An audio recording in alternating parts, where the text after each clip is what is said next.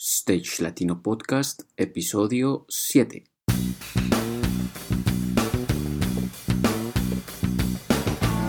Si eres técnico, ingeniero, diseñador, productor o gestor de eventos y espectáculos o quieres desempeñarte en cualquiera de estas áreas, este es tu podcast. Stage Latino es el programa en el que hablamos de todo lo relacionado con la planeación, producción y puesta en marcha de eventos y espectáculos a nivel profesional.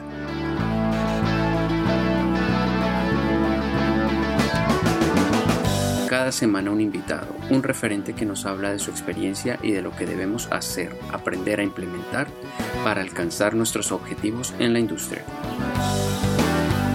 Y recuerda que para acceder a todas las herramientas y contenidos gratuitos de esta tu plataforma, solo hace falta registrarte en stagelatino.com. Y sin más, comencemos.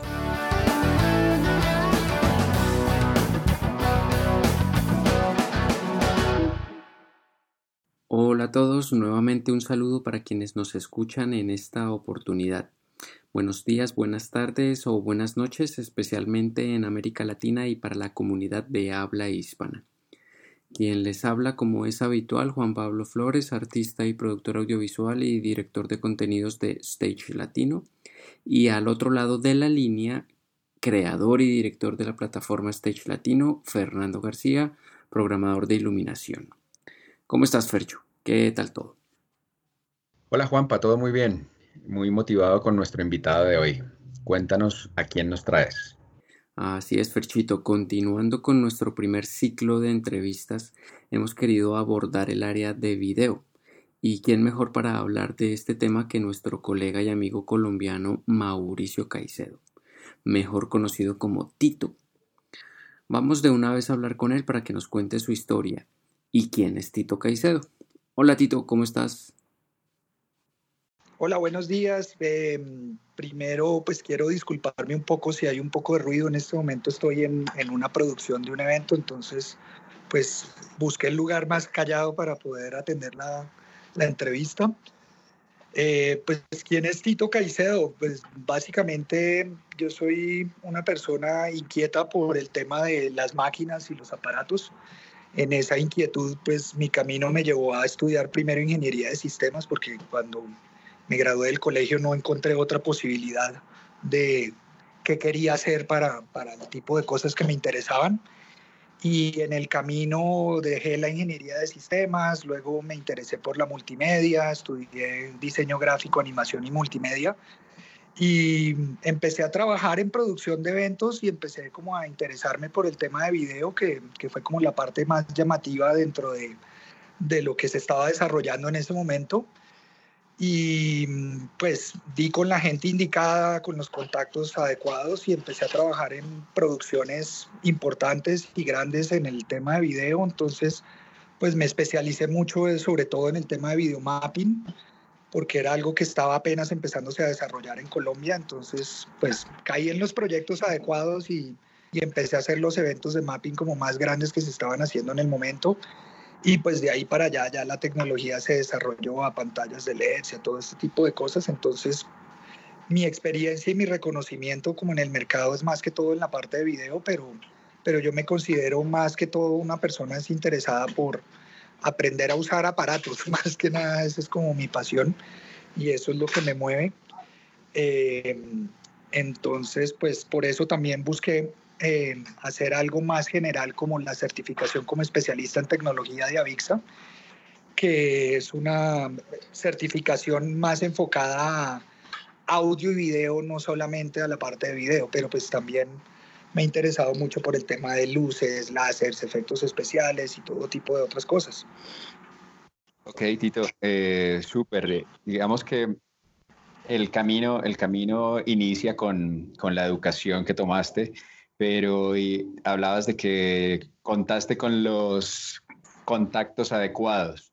Eh, cuéntanos un poco cómo llega Tito a, trabajar en la industria. Pues básicamente yo soy caleño, me vine a vivir a Bogotá en el 99. cuando me vine a vivir a Bogotá, uno de los compromisos con mis padres para yo dejar mi carrera en Cali y, venir a buscar otra carrera en Bogotá fue que yo tenía que mantenerme yo en Bogotá. Entonces empecé a trabajar en Bogotá como profesor de inglés.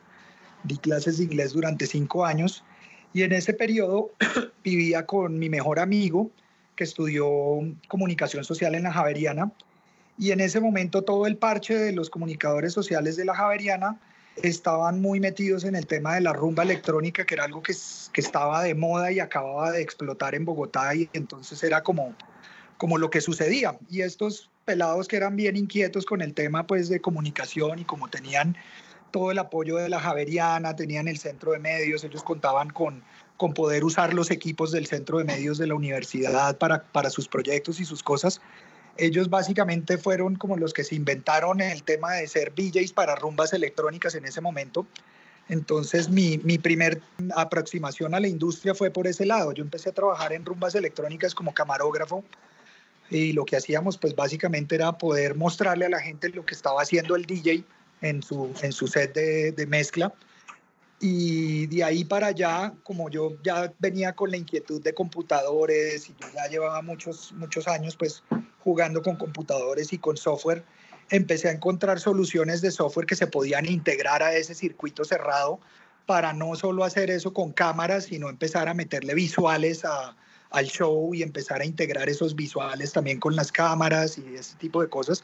Entonces por ahí fue como mi primer trabajo con ellos, empezamos a hacer eh, servicios de y para estas fiestas y en ese momento empecé a conectarme con, con otra gente que ya trabajaba un poco en eventos corporativos y en estas cosas y empecé a trabajar sobre todo con Sevilar. Eh, empecé a, hacer eventos con ellos, luego con, con, un amigo compramos unos equipos y pusimos una empresa de servicios de video y después de hacer un par de proyectos grandes con él, hicimos los Juegos Nacionales que fueron acá en Bogotá en el 2004, luego hicimos los Juegos Bolivarianos, los que fueron en Armenia, en Pereira, como en el 2005, 2006, no recuerdo exactamente la fecha. Y después nos contrató Leonardo Vilar para hacer los premios Shock en el 2005 y después de esos premios Shock disolvimos la empresa con, con, con este amigo por diferencias, pues como, como fluyó el, el, proyecto y como fluyeron los trabajos. Y entré a trabajar con Leonardo Vilar en Sonic Design. Y de ahí pues fue lo que les digo, como caí en, en el lugar indicado, Leonardo estaba empezando con, con Sonic y estaba con mucho interés de desarrollar cosas diferentes y esto. Y empezamos a trabajar mucho en la parte de video. Él tenía como de los primeros servidores de video que hubo en Colombia, que era un Catalyst. Yo me volví muy, muy hábil pues manejando el Catalyst, entonces empezamos a hacer pues bastantes eventos, conciertos, cosas, cosas corporativas y ese tipo de vainas. Y fuimos pudiendo desarrollar las habilidades y, las, y los servicios que podíamos prestar desde la empresa hasta, hasta que llegamos al mapping del Bicentenario en el 2010, que fue como el primer súper gran proyecto de, de Sonic. Y básicamente ese proyecto ya de ahí para allá nos disparó de una manera ya bastante grande, pues fue muy visible y, y, muy, muy, no sé, muy comentado el, el, show, pues porque era algo muy novedoso que nadie había visto como en esa escala y con ese nivel de producción. Y, y eso nos abrió las, las puertas para, para grandes proyectos y para hacer cosas pues de ese estilo. Eh, y de ahí para allá, pues ya, ya fue todo mi desarrollo de nueve años trabajando con Sonic Design como director de tecnología en la empresa. Y después de eso, hace unos cinco años, decidí independizarme y trabajo como independiente. Todavía tengo mucha cercanía con, con la familia Vilar, con César todavía trabajo bastante y, y con Sonic Design también realizo bastantes proyectos durante el año. Eh, pero aparte de eso, pues ya manejo otras cosas yo por mi lado. Ahorita estoy con Chuck It Down, eh, haciendo los, los shows de video de ellos. Fanny Lu, estuve un tiempo con ella. Se supone que todavía estoy con ella, pero pues ella no tiene un flujo de, de shows muy, muy frecuente, entonces pues no, no trabajo con ella muy, muy seguido. Ah, bueno, Tito, qué chévere. Tremenda trayectoria. Sí, muy, muy bueno saber todo este background y los, los inicios de, lo que fue el video, esa historia. Eso está muy chévere para, la gente que nos escucha. Y ahora que estás hablando de, todo lo que pasó con el Bicentenario y, este boom que fue muy notorio para, ustedes y donde ya se dispararon pues como proyectos eh, de más alcance, cuéntanos uno o más lugares lejanos donde te haya llevado esto que nunca imaginaste, a donde nunca imaginaste ir y que, tuviste la posibilidad de, visitar y disfrutar. Pues creo que hay uno particular que fue un show que hicimos en África, en la mitad de África, en Zambia, en las Cataratas Victoria. Eh, tuvimos la oportunidad de estar allá haciendo un show para lo que en ese momento se llamaba ProExport, que ahora se llama ProColombia. Hmm. Eh, era la asamblea de la OMT, que es la Organización Mundial de Turismo. Entonces, básicamente el proyecto era que ProExport estaba proponiendo a Medellín como la ciudad sede para esa asamblea dos años después. Entonces, creo, lo que entiendo es que la mecánica que usa la OMT es que en la Asamblea Mundial le dan una cena a cada uno de los proponentes para que en esa cena presenten la ciudad que ellos están proponiendo como sede. Entonces nos dieron dentro de esa asamblea el espacio de una noche para hacer una cena, invitar a todos los delegados a esa cena y presentarles Medellín como la posible candidata para la asamblea dos años, dos años después. Si no estoy mal, este show lo hicimos en el 2013 y la propuesta era que Medellín fuera la sede de la Asamblea en el 2015. Pues el requerimiento del show era hacer algo que fuera muy orgánico, muy acorde con el lugar y con el espacio donde estábamos. Entonces lo que hicimos fue construir unas pantallas curvas en madera que se mandaron a fabricar con una empresa de Sudáfrica que tuvo que subir todo el equipo en camiones durante, atravesando tres países para llegar hasta Zambia y hicimos una cosa muy orgánica y lo que hicimos fue un mapping que acompañaba la cena. Entonces la cena era con comida colombiana, con las cosas autóctonas de Medellín, con todo este tema.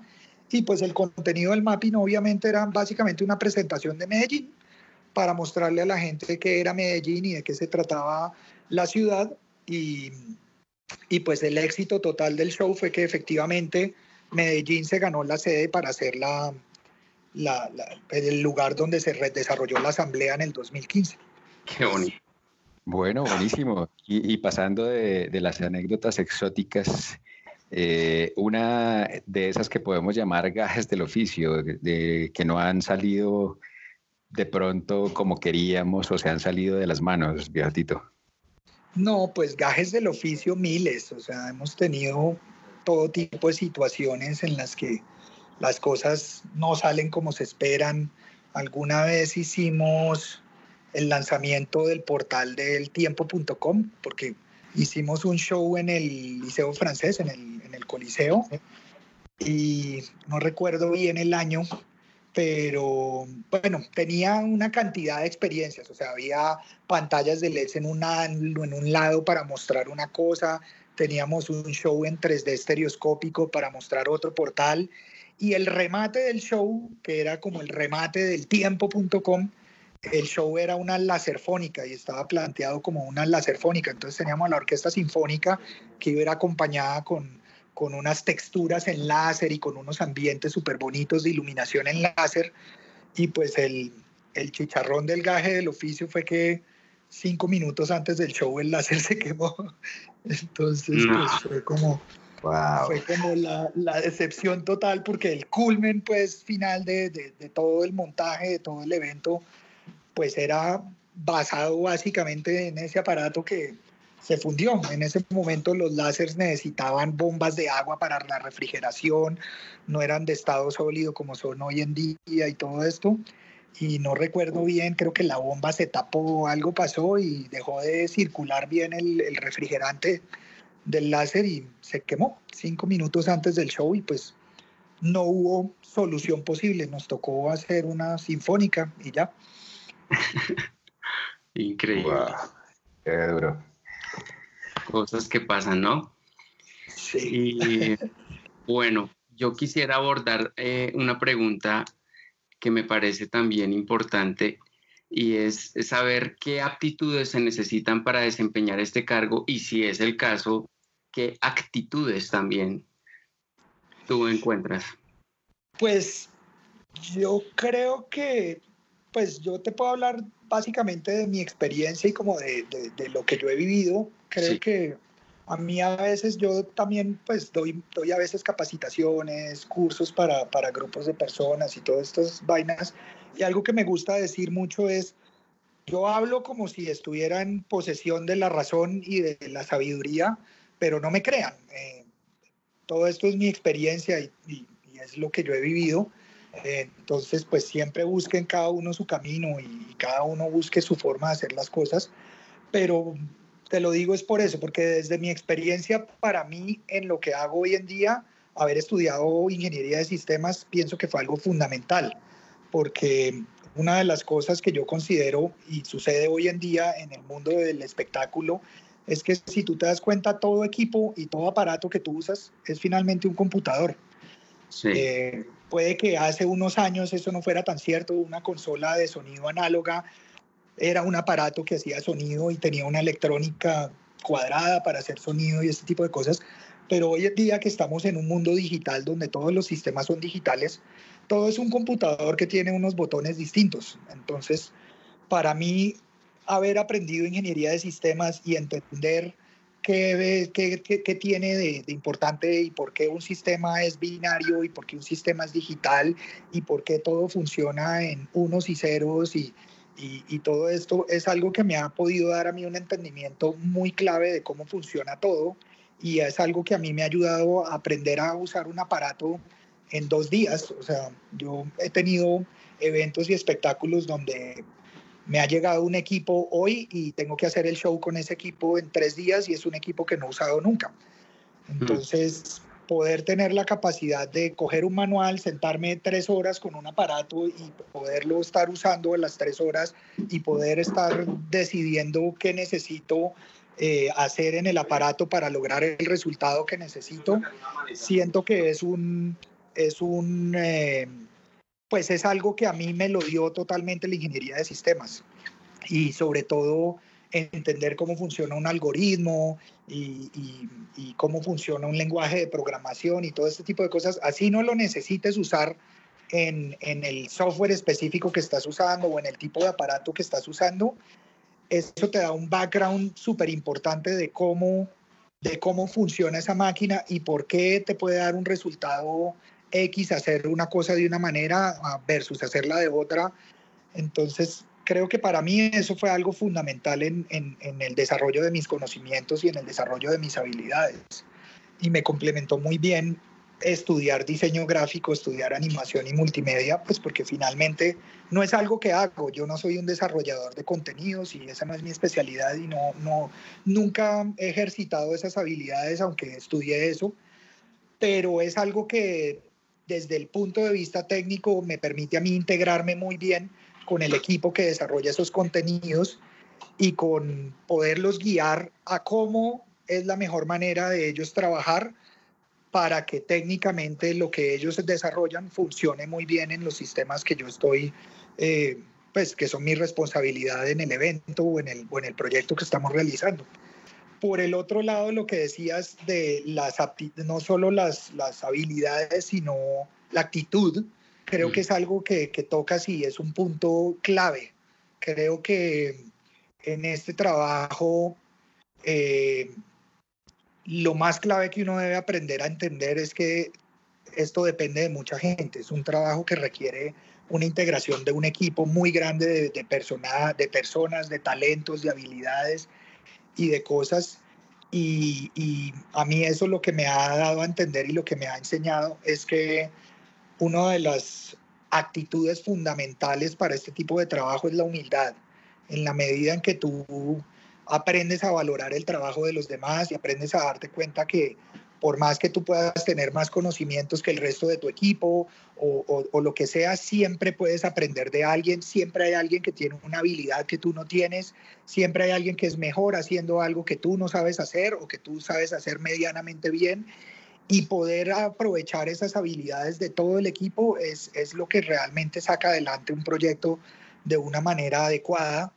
Eh, y, y, siento que es algo que, hay una pelea ahí fuerte, como porque en el medio existe también muchos egos y, y, y, muchas cosas y es normal, o sea, es normal porque cuando tú aprendes a hacer cosas y ves de lo que puedes ser capaz y ves la espectacularidad de lo que puedes lograr, pues es muy, muy, muy fácil sentirte súper orgulloso de eso y sentir que tocaste el cielo con las manos. A mí me ha pasado y pues es algo que toca admitir y cualquier persona que trabaja en esto tiene que ser consciente de eso. Eh, pero cuando dejas que ese ego tome el control y, lleve las riendas de las cosas, es donde se empiezan a, dañar las conexiones y se empieza a dañar el, buen manejo del equipo de trabajo y las cosas empiezan a funcionar mal. Eh, en, en, este trabajo es importante el que carga los cables, el que se tiene que colgar del techo para colgar los proyectores, el que pone la corriente, el que, o sea, todo. Entonces, para mí, en, en la parte de actitud, lo más fundamental es eso. De acuerdo. Súper, muy de acuerdo, sí, señor.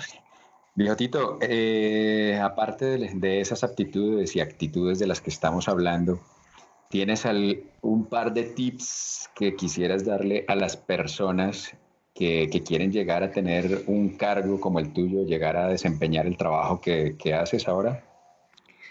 Hay una cosa que a mí me parece fundamental en este trabajo y, mucha gente a veces lo deja un poco de lado o no lo tiene muy claro y es que trabajas para un cliente. Entonces, eh, puede que tú no estés de acuerdo con lo que el cliente quiere o, o, con lo que tu cliente quiere lograr. Puede que a ti te parezca que haya un mejor camino o una mejor forma de hacer las cosas, pero finalmente el que te paga es el cliente. Entonces, para mí ese es un tip fundamental y es siempre velar por las necesidades y por, por lo que tu cliente quiere. Obviamente, pues si tú tienes una forma de proponer algo mejor y tienes como, eh, o, tienes una idea que puede, pues ponla y, y, y, sácala al aire y planteala y esto, pero creo yo que es algo que, que toca aprender a manejar con delicadeza, porque si tú logras sacar adelante lo que tu cliente quiere y logras a eso añadirle todo lo que tú puedes aportar, ahí es donde tienes un, un, un, evento, un show, un espectáculo que hace una diferencia. El público lo nota, el cliente lo nota, todo el equipo de trabajo lo nota y, ese es el tipo de trabajo en el, que, en el que yo siento que cuando me voy para mi casa me voy feliz del trabajo que, que hice. Sí, entonces creo que ese es pues uno de los tips que yo le doy sobre todo a, a la gente y pues sobre todo a la gente que ya trabaja en el medio es, venga, aprendan a manejar su relación con el cliente porque pues de eso se basa el éxito. Nosotros finalmente necesitamos que el cliente nos vuelva a llamar. A eso es a lo que jugamos. A nosotros no nos sirve claro. como profesionales a conseguir contratos y conseguir eventos y conseguir y conseguir y conseguir, porque si no te pasas la vida es buscando clientes y buscando clientes. Cuando los conservas es cuando realmente tu negocio prospera y crece y, va más adelante y ese tipo de cosas, porque si tú tienes clientes contentos que te vuelven a llamar y siempre están felices con tu trabajo, esos te recomiendan con otros y aparte de eso los que, los que llegan por tu lado también los manejas en la misma tónica, entonces lo que haces es simplemente crecer tu volumen de trabajo y sobre todo eso te da la oportunidad de enfocarte en el tipo de proyectos que son más interesantes para ti y para desarrollar tu carrera y tus habilidades. Y no necesariamente tener que ir y poner una pantalla y ponerla a funcionar y ya, que, que es lo que te pasa de cierta manera cuando, cuando no conservas el cliente. Cuando no conservas el cliente, siempre estás haciendo la misma cosa para un cliente nuevo. Entonces, mi tip súper fundamental es ese, manejar la relación con el cliente es clave, porque eso es lo que te, te abre las puertas para crecer, siempre. Y por otro lado, pues uno de los preceptos casi fundamentales es no le digas a un cliente que no. Ese no, no, no, no, no es una buena opción nunca. Eh, a veces en el estrés del trabajo, en la complicación de la vaina, cuando te ves cogido de tiempo, muchas veces, y el cliente siempre cambia de parecer y quiere hacer cosas y se le ocurren vainas nuevas cuando ya estás en mitad de la producción del evento. Eh, y lo digo porque pues yo he estado en esa situación de estar en un estrés horrible, pues enzorradísimo y que me lleguen con una idea que a mí de pronto en ese momento me pareció estúpida y lo he hecho. Yo tuve hace muchos años momentos de mi carrera en que, ay, no, no, ¿sabe qué? No se puede, lárguese. O sea, y, y, pues sí, es algo que después de, de, la experiencia de las cosas ya aprendes a tomarlo con una cabeza fría y manejarlo de una manera más chévere que te puede llevar a un muchísimo mejor resultado. Y lo que me doy cuenta es que cuando manejo las cosas así, por lo general le puedo dar al cliente una solución que a él le parece chévere y que finalmente me va a agradecer y que finalmente lo que termina haciendo eso es en, en afianzar más la confianza que el cliente tiene de mí. Qué bueno. Bueno, pues súper tips, ¿no? sí, sí, sí, muy importantes estos mensajes y, y, pues estos consejos que llegan seguramente en momentos muy oportunos para quienes nos escuchan. y, y, bueno, ya entrando como en, en materia más técnica, sabiendo que desarrollaste y que, que has tenido pues un, un, gran aporte al tema del videomapping, ¿Nos puedes explicar un poco cómo, cómo defines videomapping, primero que todo? ¿Y cuál fue tu configuración de videomapping, eh, tu primera configuración de videomapping, donde tuviste ese, ese acercamiento y, y, pudiste entender lo que funciona en este sistema? Ok, pues videomapping es un concepto como muy, muy grande. Yo cuando me lo explico a mí mismo, prefiero explicarlo de, de, mi conocimiento técnico y muy, muy alineado con lo que les decía, como mi, mi conocimiento de la computación y de los softwares de, de, computador y todo esto. El término videomapping realmente nace en los softwares de animación 3D. Cuando empezaron a poder eh, modelar objetos en 3D en, en softwares de computador, eh, llegaron a darse cuenta que pues al principio hacías cubitos grises y esferas grises y cositas de estas, entonces en algún momento de ahí nació la idea, de ahí se, la palabra, como yo la entiendo, nace de ahí. Tú mapeas el sólido con una textura. La textura puede ser una imagen JPG o un, sí, un mapa de bits, por así decirlo, que se forra sobre ese sólido 3D, que el sólido 3D pues básicamente es un, sí, un una fórmula una fórmula matemática que está definiendo ese sólido dentro de este software, dentro de un espacio tridimensional en el software. Entonces el concepto nace básicamente de ahí. Entonces, si tú lo entiendes como eso, el concepto de mapping es simplemente forrar una superficie. Entonces, no sé, si yo cojo un, uh, un pendón eh, en banner y, y forro un stand, pues estoy mapeando el stand con un banner, ¿sí? Hmm. De cierta manera, el concepto es así. Entonces, el concepto de videomapping puede ser tan sencillo como proyectar sobre una superficie. Si tú, cuando hablamos de videomapping, pues siempre lo entendemos como proyección de video eh, sobre, sobre una superficie determinada. Entonces, pues por eso tú ves shows de videomapping donde o, gente que publicita, oh, hicimos el video mapping de tal cosa, y cuando tú ves el show, pues realmente lo que hicieron fue proyectar un video en una fachada. Eh, y pues sí, desde la perspectiva de, de, la definición del término, sí, eso es un mapping.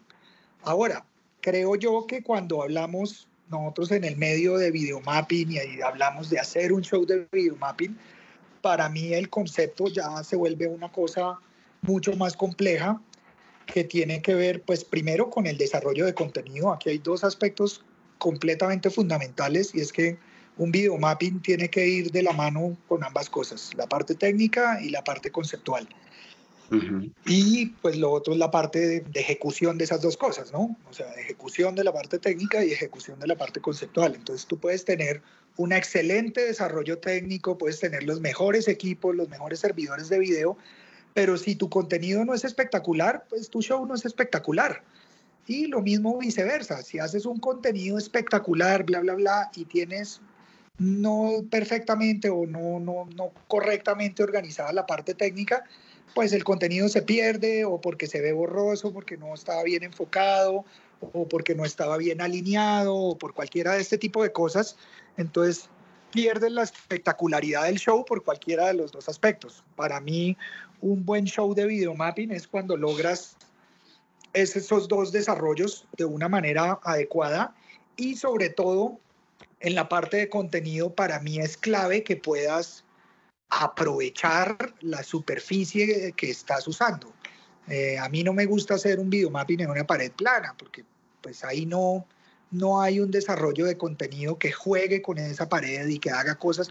Ahora, sí, en 3D tú puedes hacer que eso se vuelva un dragón y se vuelvan cubitos, o sea, ahí puedes lograr lo que te dé la gana, pero no hay una integración entre tu mundo de mentiras, que es construido en el contenido, y tu mundo real, que es tu superficie real de trabajo. Entonces, para mí el concepto de un videomapping muy bien logrado es ese que puede, mejor dicho, vincular todas esas cosas y, y hacer que la superficie cobre vida aprovechando los, los features de esas superficies, ya sean los arquitos de las ventanas, los, eh, los palitos del balconcito, las puerticas, que no sé, todo ese tipo de cosas.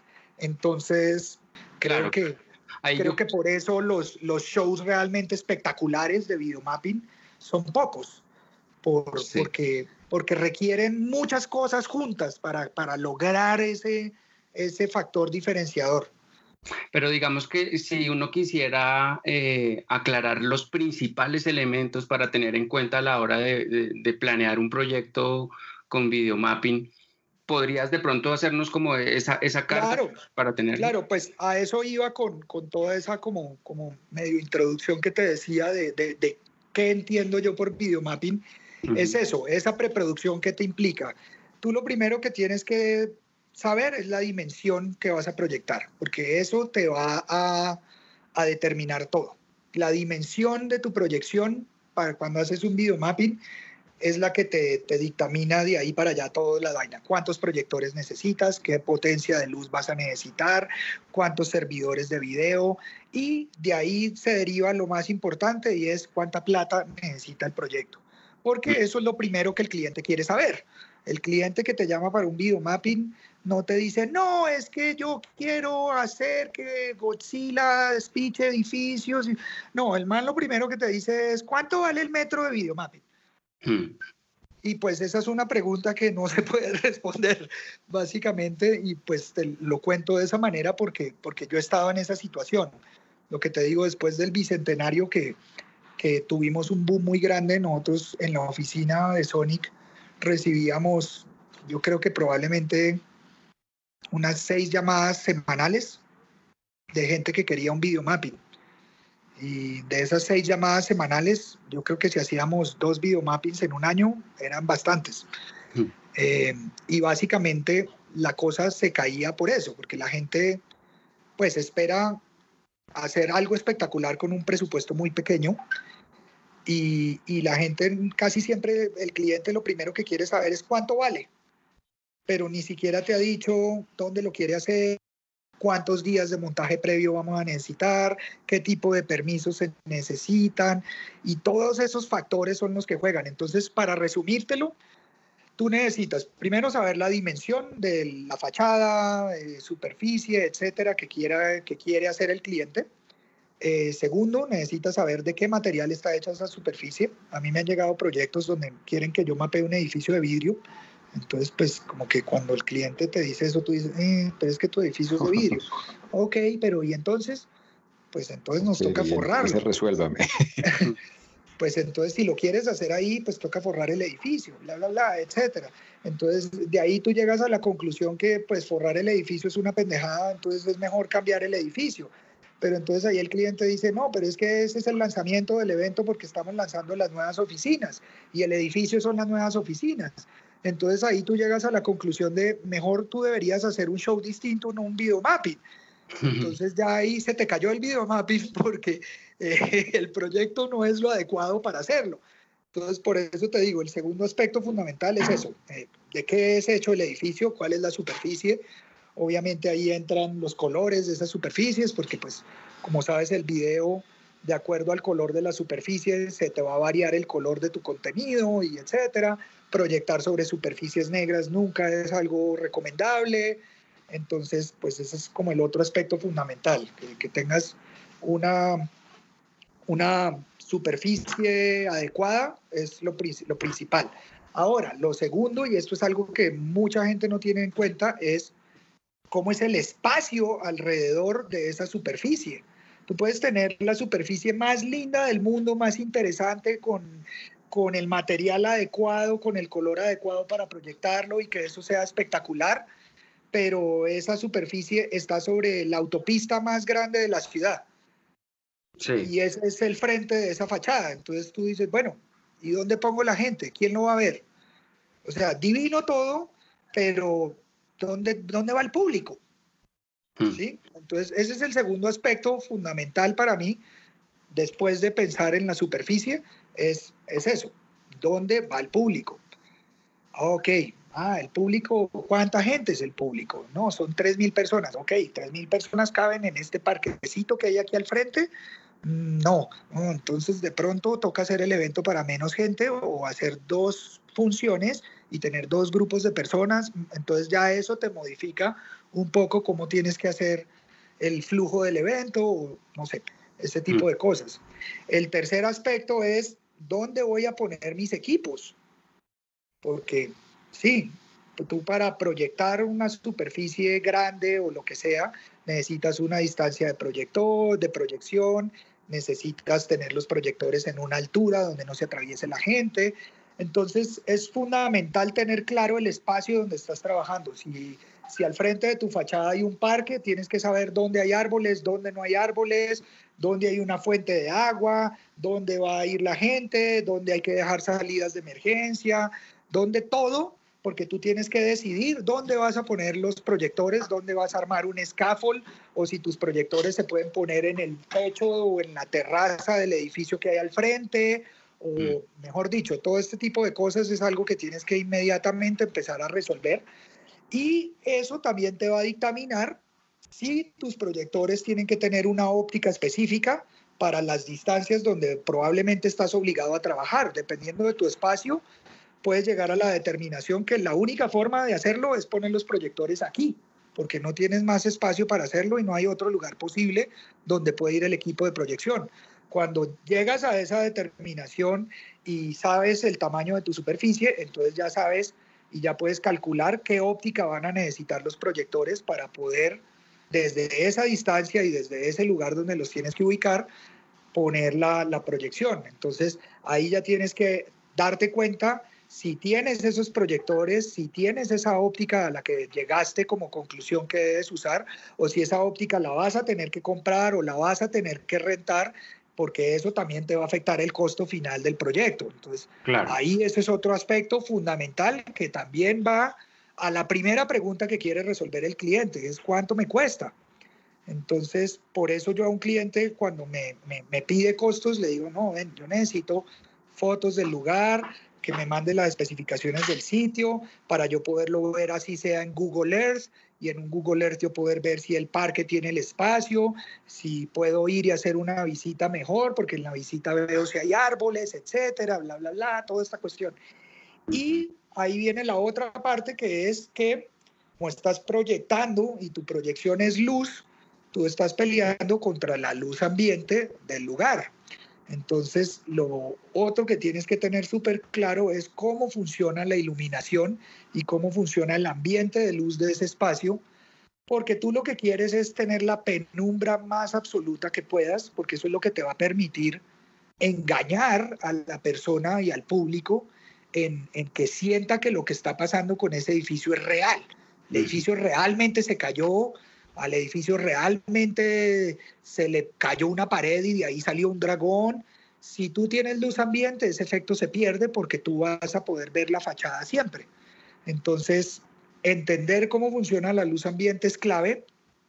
mirar qué requerimientos vas a necesitar para tener permisos de apagar esa posible luz ambiente es clave y porque es la parte más difícil, yo creo, en un videomapping, que te den permiso de apagar una luz pública, es algo súper complicado, no sucede muy fácilmente, eh, a menos que sea un proyecto para el gobierno o este tipo de cosas. Y la única forma que vas a tener para pelear con esa luz ambiente de la que no te puedas deshacer es subirle más potencia a tus proyectores. Entonces es o tener proyectores de más lumens o sumar más proyectores en stacks para lograr una potencia de lumen superior. Eso de nuevo te afecta al costo del proyecto. Entonces, esos son como para mí como las cosas fundamentales a tener en cuenta. Siquiera para empezar a desarrollar el proyecto y empezar a desarrollar una idea y empezar a poderle cotizar la, la, la, la producción de eso al cliente final. Entonces, eso es lo que hace que, que, que, un proyecto grande sea complejo. Ahora, yo he hecho videomappings chiquitos, he hecho cosas pequeñas para bodas, una pared de 8 por 2 metros, cosas pequeñas en, en sitios interiores y vainas Incluso se han visto proyecciones mapping de producto, ¿no? Correcto, correcto. Entonces, pues tú puedes hacer, por eso te digo, todo depende. Lo primero para mí es la dimensión del proyecto, porque yo ya sé con eso si mi proyecto vale miles de millones o si vale menos de 20 o si vale más o menos 100 o si, no sé, si me entiendes? Eh, yo he hecho mappings chiquitos que se pueden hacer con 15 millones de pesos, pero pues lo que te digo, es un mapping para un evento privado, donde es un público pequeño, una fiesta privada, un matrimonio, una cosa así. Mm. Es, un, es un proyecto que se puede desarrollar con un presupuesto, digamos, pequeño. Entonces, pues creo que es, primero determinar la, la dimensión de la vaina y, y, también entender un poco quién es tu cliente, porque casi que tú de, de entrada puedes medio saber si tu cliente tiene el dinero o no para hacer lo que, lo que se está proponiendo hacer. Porque pues eso sucede mucho. Todo el mundo quiere hacer cosas espectaculares, pero en la mayoría de los casos el dinero no está. Entonces creo que esa es una cosa que hay que pues aprender a manejar dentro de, de, de la búsqueda de poder producir proyectos de ese estilo. Bueno, muy bueno, claro. Pues más, más claro, más claro nunca. Eh, bueno, súper, me parece, me parece que, que, estamos muy, muy bien informados en este momento ya del tema del videomapping. Tito, ¿cuál ha sido la configuración más compleja en la que has participado? Eh, llámese videomapping o llámese pantallas LED o llámese como, como quieras o con bandas, pero ¿cuál ha sido la configuración más, más compleja en la que has trabajado? Eh, ah, bueno, pues ahí me faltó responder en la pregunta anterior, como que me habían preguntado cuál había sido como mi primer proyecto de videomapping y esto, pues eh, realmente fue el Bicentenario, que fue el que les conté que fue como el proyecto que nos, nos puso como en el ojo público y fue como la explosión pues de esto. Creo yo, no, no, a mí no me gusta hablar en seguridades, creo yo que ese fue el primer proyecto de videomapping a ese nivel que se hizo en Colombia. Eh, para ese proyecto utilizamos 12 proyectores de 20.000 lumens. Obviamente está acompañado de 12 outputs de servidor de video para eso. Usamos para, para los servidores, usamos Pandora's Box en ese momento. Y pues aparte de eso, ese show, el mapping era una de las fachadas de la Plaza de Bolívar en Bogotá, pero el show era mucho más grande porque teníamos parte del show en el, en el Senado de la República, había otra parte del show en el Capitolio, perdón, en el Palacio de Justicia, había otra parte del show que sucedía en la catedral, de, de, de, o sea, eran las cuatro paredes, las cuatro fachadas. Básicamente era un 360.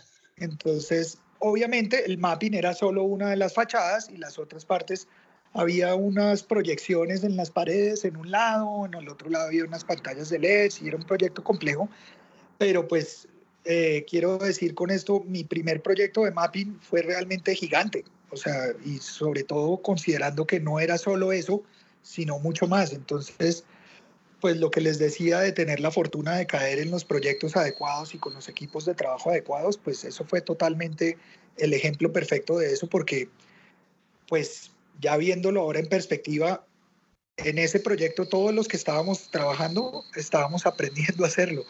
Entonces fue como a la vez las dos cosas, o sea, fue un proyecto muy grande con, con, todos los recursos, con muchas cosas, pero a la par de eso todos estábamos aprendiendo a hacerlo. Nunca nadie había, ninguno de los que trabajamos en el proyecto, ni la gente de los contenidos, ni la parte técnica, ni nada de esto, nunca habíamos hecho un video mapping en nuestras vidas. Entonces, pues fue algo muy interesante por eso, porque, porque básicamente aprendimos a hacerlo haciéndolo. Eh, tuvimos la ventaja que para ese proyecto pudimos trabajar y desarrollar el proyecto durante seis meses, que eso es algo completamente raro en un proyecto de este estilo, pues digo completamente raro ajustándonos a la realidad de Colombia. Eh, mm. En otros países, pues estoy plenamente consciente que uno puede tener unos tiempos de producción para proyectos así, pero para, para el caso colombiano es completamente anormal. Ahora, el proyecto más grande involucrando de todo en el que yo he participado fue los Juegos Centroamericanos en Barranquilla el año pasado. Eh, para ese proyecto, pues mi responsabilidad fue toda la parte técnica de video que era un mapping sobre la cancha del Estadio Metropolitano, que es una superficie de 100 por 60 metros, es la superficie más grande que yo he hecho en la vida, pues. Y aparte de eso, ese show requería que todo el cuerpo actoral de bailarines y actores y todo esto del show, todos actuaban en la cancha. Entonces necesitábamos una iluminación para este cuerpo actoral para que pues, se pudieran ver en cámara y en la transmisión y todo esto entonces, eso terminó dictaminando cuando yo hice todos los cálculos y todos los esquemas de proyección, eh, que el equipo para usarse eran 36 proyectores de 32 mil lumens. Entonces, pues, eso para mí es, pues, mejor dicho, una cosa absurda. O sea, la cantidad de equipo de proyección que se requirió para el proyecto era animal.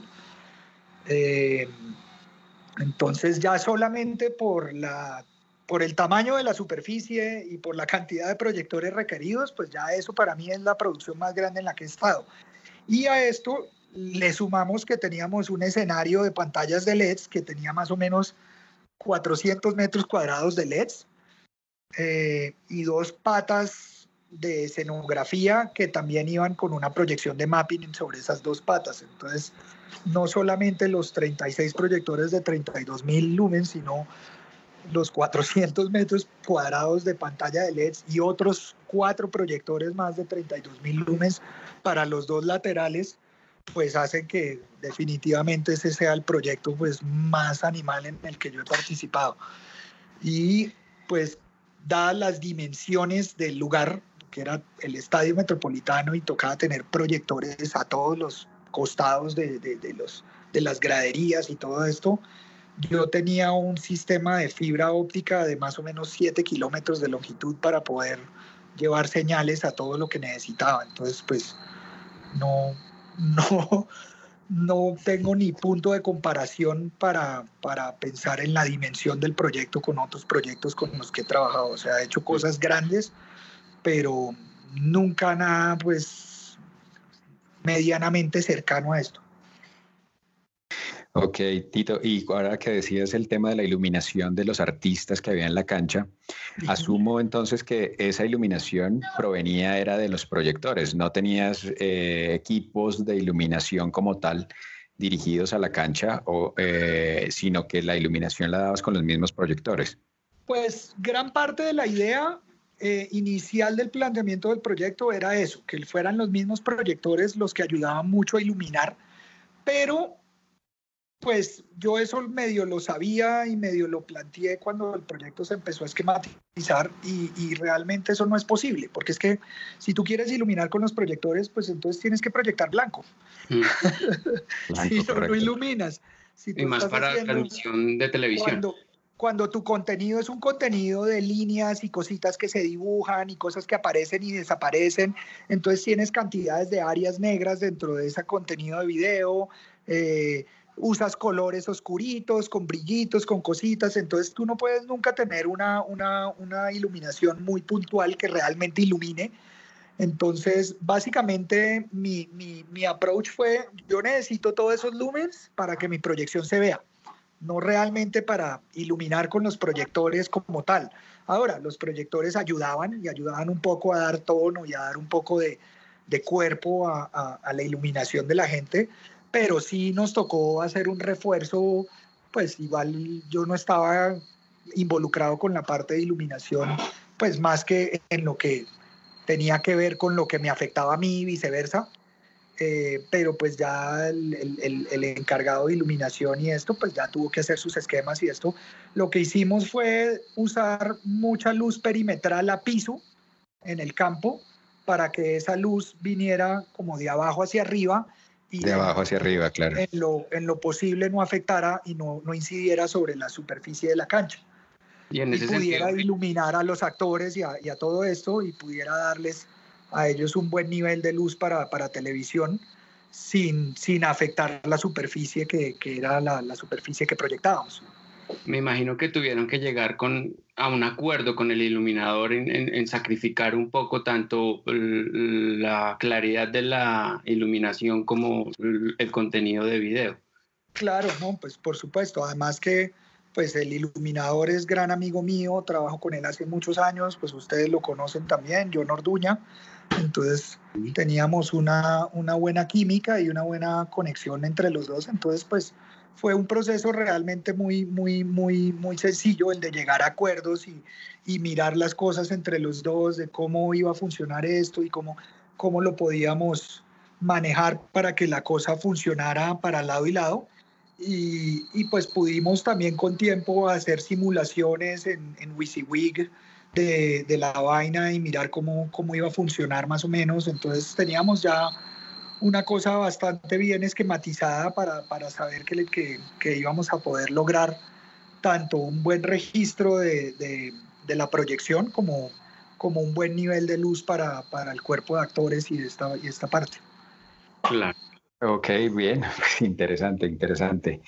Bueno, señores, como, como todos verán, nos estamos alargando un montón, pero pues esta información hay que tenerla.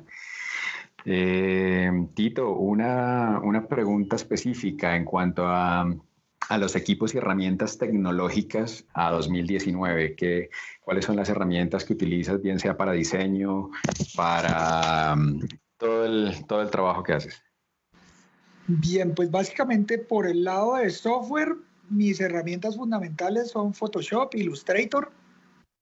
Eh, básicamente como esas dos cosas. Yo realmente me muevo entre esas dos vainas, entre el Photoshop y el Illustrator, pues porque como mi trabajo es más que todo técnico, yo, bueno, hay After Effects. Eh, yo hago es como el desarrollo de plantillas de contenido para que la gente que hace los contenidos pueda trabajar sobre eso, etcétera. Eh, obviamente aquí no estoy hablando todavía del software de los servidores pues, y de los, de los equipos que uso para correr los shows, eh, pero básicamente esas son mis dos herramientas fundamentales pues de lo que mi computador tiene que tener, tiene que tener Photoshop e Illustrator, sí o sí, y sobre todo pues porque te envían un logo, una vaina, bla, bla, pues tienes que tener el software para poder abrir las cosas que el cliente te envía o que necesita revisar o lo que sea. De ahí para allá, pues el AutoCAD es fundamental o el SketchUp, mejor dicho, un software de arquitectura que te permita abrir planos ya serios con medidas serias y con este tipo de, de vainas serias, pues porque el Photoshop tú trabajas en píxeles y básicamente más o menos así. Hay gente que trabaja en centímetros, pero pues a mí se me hace ilógico. Eh, básicamente como por ese lado. Ahora, en el tema, pues ya equipos, pues en pantallas de LEDs yo creo que no puede haber una preferencia porque pues el, el mercado ya está tan inundado de, tantas marcas y tantas vainas, pues ya los LEDs todos son fábricas chinas, hay de todos tipos de calidades y bla, bla, bla. Y finalmente tienes que acomodarte a la que, a la que haya en la producción que estás. Eh, de las pantallas de LEDs, pues hay diferentes sistemas de control. Ahí mi favorito es el Nova, aunque pues he usado también los de LED Studio, Lindsay, eh, etcétera pero mi sistema de, control y configuración de LED favorito es el NOVA. Um, en sistemas de proyección, las marcas top, que siempre han sido las marcas top en el mercado, pues Barco Christie en proyectores. Yo siempre he estado más del lado de Barco, más por porque las empresas y con, con, los proyectos con los que he trabajado, el equipo que teníamos era Barco y no Christie, pero pues los dos me parecen igual de, de buenos. Ah, y ahora Panasonic ha cogido un vuelo absurdo. Hace poco, cuando trabajé en los centroamericanos, el, la persona que vino a darme el entrenamiento del servidor que usé, porque para los Juegos Centroamericanos usé un servidor que no había usado nunca, lo usé por primera vez para ese proyecto. Y una de las cosas que me comentó es que en Europa se está usando muchísimo Panasonic por la portabilidad, por la facilidad y más que todo por el soporte de la empresa. Él me decía, en mi concepto, Barco y Christie son unas empresas tan grandes que cuando tú tienes un problema, el soporte técnico a veces puede ser un poco más complejo. Eh, ahora, yo no he tenido ese tipo de experiencia, pues a mí al contrario, he tenido la experiencia de usar, pues para todos los proyectos grandes que yo he hecho acá en Colombia, he usado proyectores Barco. Y y siempre hemos tenido un súper gran apoyo de Barco Colombia, de los representantes de acá de Barco y el soporte por el lado de ellos siempre ha sido muy bueno y esto. Aparte de eso, ¿no? Sistemas de proyección, a mí me gustan esas tres líneas. Epson tiene también unos equipos interesantes, ahorita tienen una línea láser de, de láser muy chévere, eh, pero básicamente, pues eso, de ahí para allá pues de líneas de proyectores más pequeños, hay Optoma, hay otro tipo de cosas chéveres. en cuanto a servidores?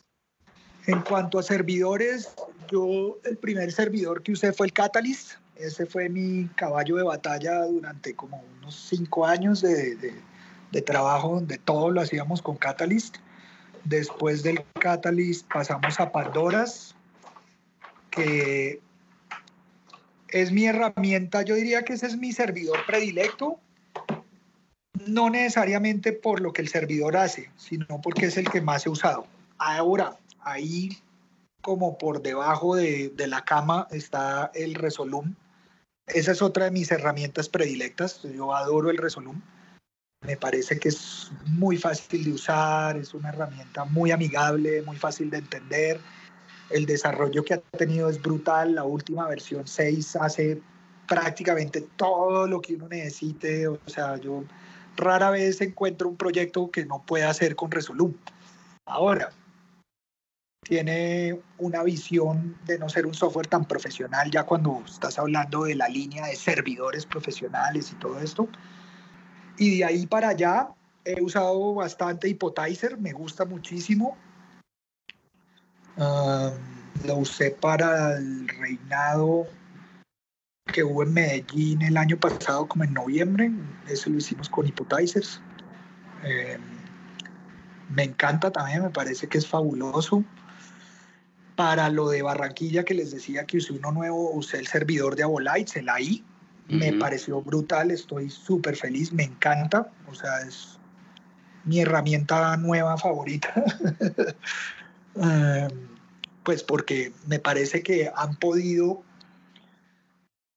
basarse en la experiencia de las otras marcas y de la competencia de ellos mismos para sacar lo mejor de cada lado. Entonces me parece que el, el, el AI integra muy, muy chévere las características bacanas de todos los demás y las une todas muy bien. Y pues al ser Abolites una empresa como originalmente de iluminación, entonces la integración entre iluminación y video que están logrando con, con, con, el, con el, servidor de ellos es súper chévere también. Me parece muy bacano.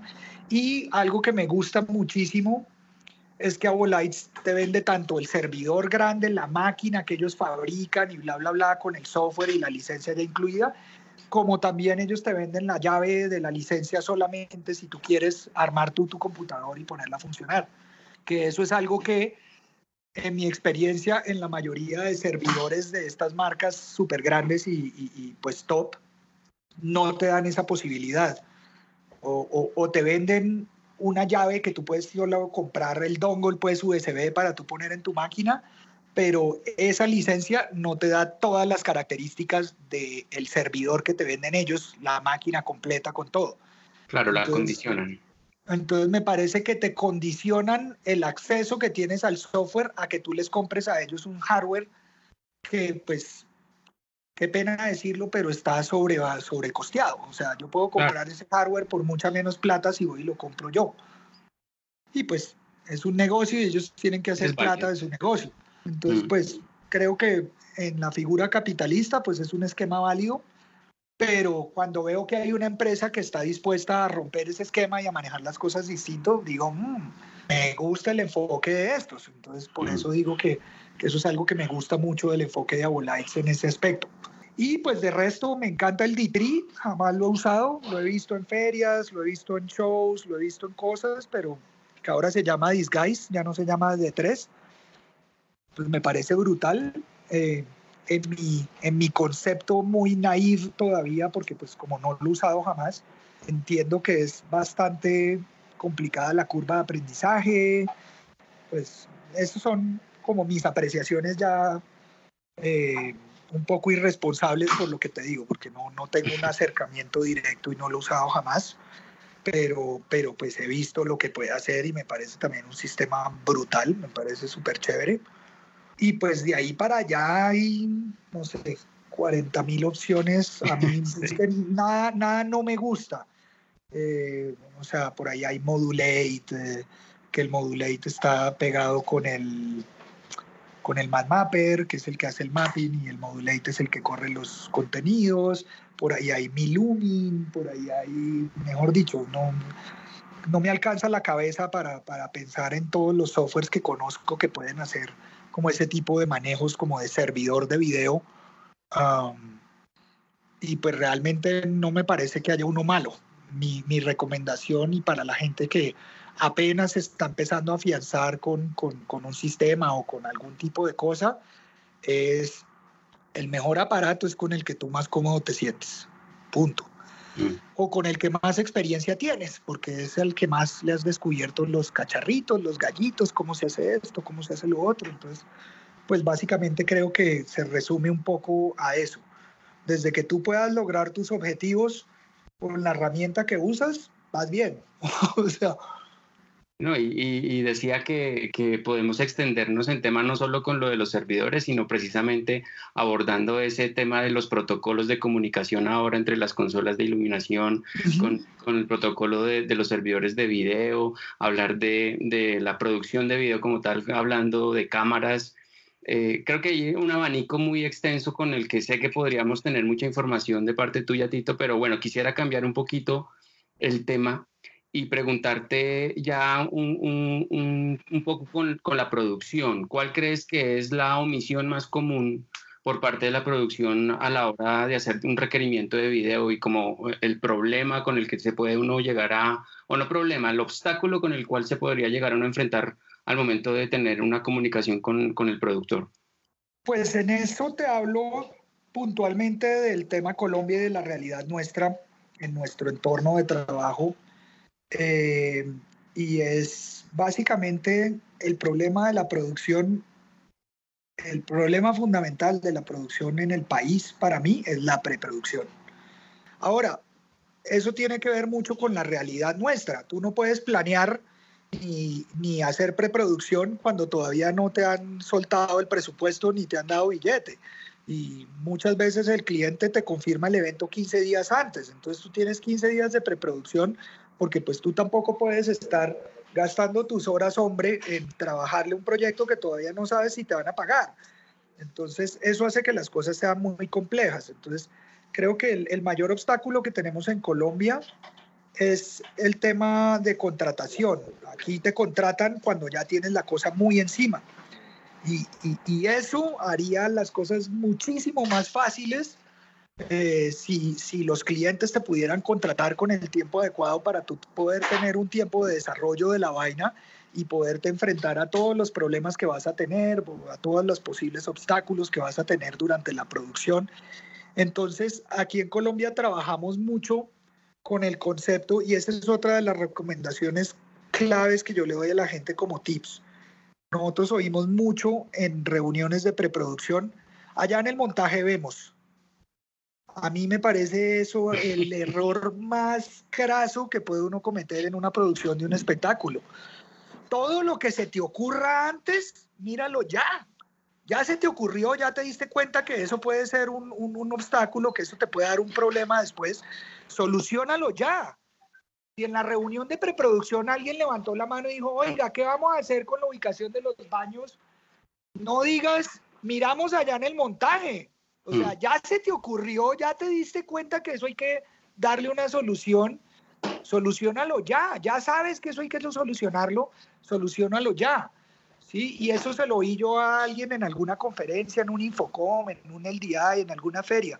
Nunca deje para el, montaje ni para cuando usted ya esté en el campo haciendo su, su, producción y haciendo su vaina, nunca deje temas por resolver allá. ¿Sabe por qué? Porque allá le van a resultar temas que usted no ha pensado y que no se le han ocurrido. Y, y allá se va a dar cuenta de obstáculos que usted no tenía en su radar. Entonces, todo lo que a usted le entró al radar antes, solucionelo en el momento en que entró en el radar. No lo deje para después, porque después se le van a sumar, van a, sumar a las sorpresas que usted no había anticipado. Entonces creo que para mí ese es básicamente, eh, fundamentalmente el mayor problema de la, producción en Colombia de, de espectáculos. Eso.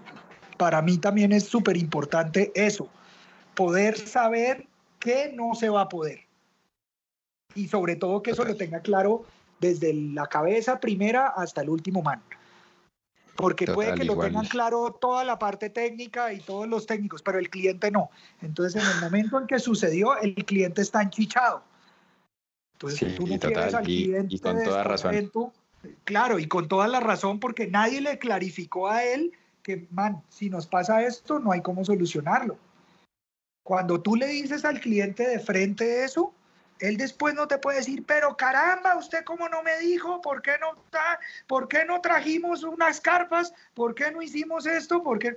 No, man, porque cuando lo planteamos no había plata para hacerlo y ya tomamos la decisión y todos lo sabíamos, incluido tú. En ese momento el man no te puede decir, no, es que eso es culpa suya. No, no es culpa mía, esa decisión la tomamos todos juntos. Entonces creo que ese es el tipo de cosas que, que hay que aprender a hacer. Y creo que también hay una gran parte de nosotros como productores, como operarios, como técnicos de este tipo de cosas, de educar al cliente a esas cosas, porque nosotros nos enfrentamos con clientes que, que no, no, tú le dices al man, esto no se va a poder solucionar, y él dice, no, eso no se puede, toca tener una solución. No, pero es que la solución son 40 millones de pesos más. No, pero es que no los tengo. Entonces no hay solución. Pero entonces aquí tenemos que aprender a educar a los clientes a que dejen también un poco esas terquedades de ellos, no darse cuenta que a veces toca tomar algún tipo de decisión así y estar consciente que hay un riesgo que hay que tomar.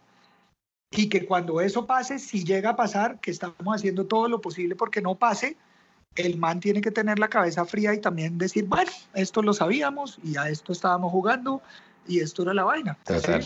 Entonces creo que ese es el tipo de conciencia que hay que tener en una producción así. Bueno, viejo Tito, pues hermano, muy, muy interesante todo el tema y como decía Juanpa ahora, el abanico es muy grande, quedan muchos para tomar en, próximas oportunidades. Por el momento nada más que agradecerte. Eh, ¿Cuáles son las, las, las redes, los canales donde, donde nuestra audiencia te puede contactar, donde te podemos seguir, donde te pueden llamar para, para los cursos, para las capacitaciones que, que, que nos mencionabas inicialmente? Eh, no, pues básicamente yo no soy muy de, de, plataformas digitales, en eso todavía soy generación X. Eh, yo pues ya estoy bastante mayorcito, entonces no, soy, no estoy tan conectado como eso. En eso todavía estoy aprendiendo. A mí no me gusta postear mucho mi trabajo en redes y ese tipo de cosas, pero pues hay cositas que sí posteo esto. Básicamente yo uso Facebook, mi Facebook es Tito Caicedo. El que me quiera contactar por Facebook, pues me escribe por el Messenger de Facebook y por ahí les puedo dar ya mi contacto telefónico para que ya hagamos conversación por WhatsApp o lo que sea. A veces posteo cositas, uso, uso un Instagram que es arroba adictoético. Por ahí ya nos contactamos, ya les doy mi correo electrónico, lo que sea, y de ahí para allá pues ya WhatsApp, teléfono, etcétera, que pues esos datos sí me gusta dárselos ya personalmente, sabiendo con quién me estoy comunicando y ese tipo de cosas, pero por esas dos redes me pueden contactar y pueden ver ahí algunas de las cosas que hago y que publico a veces, que es más bien poco, pero pero ahí estoy. Bueno, Tito, agradecerte aceptar la invitación, compartir todo tu conocimiento, eh, esa buena onda que, que, siempre te acompaña. Y bueno, pues esperemos que tengamos una próxima oportunidad donde podamos abordar tantas cosas que, que tienes para compartir. Bien, Severo, ¿no? Pues a ustedes muchas gracias por, por el espacio, por considerarme para, como un referente para este tipo de cosas y, y nada, estamos en contacto y seguiremos charlando en próximas oportunidades. Bueno. Gracias, Beatito. Abrazo. Bueno. Chao, chao. Es así como hemos llegado al final de este episodio. Gracias por escucharnos y referirnos con tus colegas y amigos. Si te ha gustado el programa, nos harás muy felices con una calificación de 5 estrellas en iTunes o un me gusta y comentario en stagelatino.com, Evox, Spotify o en cualquiera de las plataformas donde nos escuches. Y recuerda que para acceder a todas nuestras herramientas y recursos gratuitos, el único requisito es estar registrado como usuario en stagelatino.com. Nos escuchamos la siguiente semana con un nuevo invitado de alguna de las áreas de nuestra industria. Hasta la próxima.